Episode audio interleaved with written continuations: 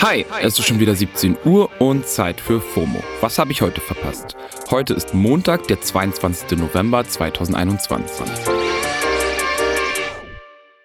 Mein Name ist Don Pablo Mulemba und heute geht es um Gehaltskürzungen von Profifußballern, kein Shuffle mit Adele und um die American Music Awards.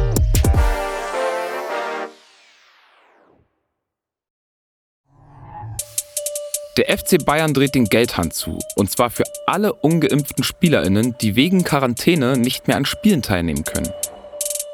Joshua Kimmich hat ja vor einiger Zeit für ordentlichen Diskussionsstoff in den Socials gesorgt, als er in einem Interview gesagt hat, dass er sich noch nicht impfen lassen möchte und lieber noch auf weitere Studien wartet.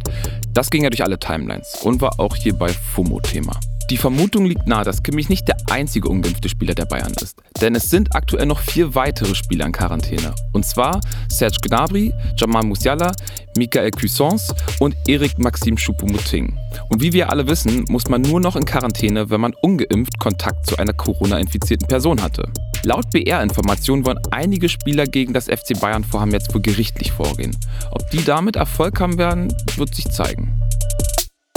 Die Tagesschau hat die Meldung gestern auf Instagram geteilt und mittlerweile hat der Post, wartet mal kurz, ich kick mal auf die Uhr, jetzt haben wir Viertel drei, über 2600 Kommentare.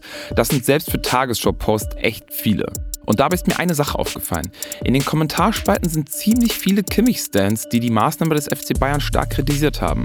Viele finden es irgendwie ungerecht, dass Fußballmillionäre wie Kimmich demnächst auf einen Teil ihres Gehalts verzichten müssen. Dazu habe ich allerdings einen ganz passenden Tweet vom User Thomas Poppen gefunden. Er hat getwittert, das nicht ausgezahlte Gehalt einer Kimmich-Quarantäne sind umgerechnet übrigens 23 Jahre in der Krankenpflege. Jupp, ich kann jetzt nicht nachrechnen, ob es genau stimmt, aber kann auf jeden Fall sagen, dass Menschen, die in der Pflege arbeiten, grundsätzlich viel zu wenig Geld bekommen. Und Leute aus der Krankenpflege sind übrigens auch diejenigen, die sich später in den Krankenhäusern dann noch um die teilweise ungeimpften kümmern müssen. Naja, ich lasse den Jungen jetzt mal in Ruhe. Zu meiner Zeit, da haben wir uns morgen eine Poggeimpfung, mittags Malaria und abends vier Wodka Lemon reingeknallt. Und heute kommen die da mit Bedenke, lass ich impfen verdammt nochmal. Irgendwie gibt es gerade einen witzigen Trend auf Insta. Und zwar posten all meine Freundinnen die Bedeutung ihres eigenen Vornamens im Urban Dictionary. Das ist eine Website, quasi eine Art Wikipedia für Umgangssprache. Ich habe das mal mit meinem eigenen Namen gemacht und dabei kam zum Beispiel das hier raus. Pablo. A really intelligent guy who doesn't act like he's smart but surprises you. He's very sweet and doesn't just think about himself. He loves spending his money on other people. If you date a Pablo, you know he's a bla bla bla bla. Ich könnte jetzt ewig so weitermachen und wahrscheinlich deshalb ist dieser Trend gerade auch so beliebt, weil uns die Urban Dictionary Definition echt ziemlich gut dastehen lassen. Und sowas lieben wir ja. Was wir auch alle ganz besonders lieben, ist das neue Adele-Album 30. Das waren natürlich alle Feeds und Timelines.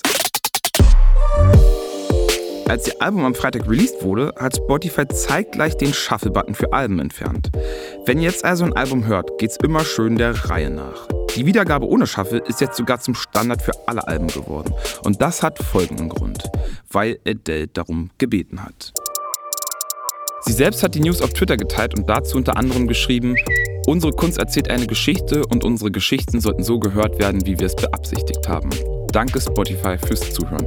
Weinglas-Emoji, Herz-Emoji. Die Änderung wurde natürlich nicht nur von Adele gefordert, sondern auch schon von vielen anderen KünstlerInnen zuvor.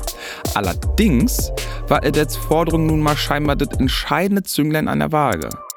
Keine Panik, liebe Shuffle-Lover. Wer lieber eine zufällige Reihenfolge hören will, kann in der Ansicht aktuelle Wiedergabe weiterhin den Zufallsmodus aktivieren. Aber Leute, so ein Album, das ist ein Werk, das hat Konzept und Tiefe. Und wer das in einer zufälligen Reihenfolge hört, der versteht das Konzept und die Tiefe nicht. Ganz einfach. Bleiben wir gleich mal bei einflussreichen KünstlerInnen. Gestern haben die 49. American Music Awards im Microsoft Theater in Los Angeles stattgefunden. Und Bottomline ist, die K-Pop-Band BTS sind die Abräumer des Abends. Und auch alle Swifties können sich freuen. Taylor Swift ist jetzt alleinige Rekordhalterin. Gestern hat sie wieder einmal zwei Awards erhalten und hat jetzt damit insgesamt 34 Auszeichnungen. Glückwunsch an alle. Das dazu.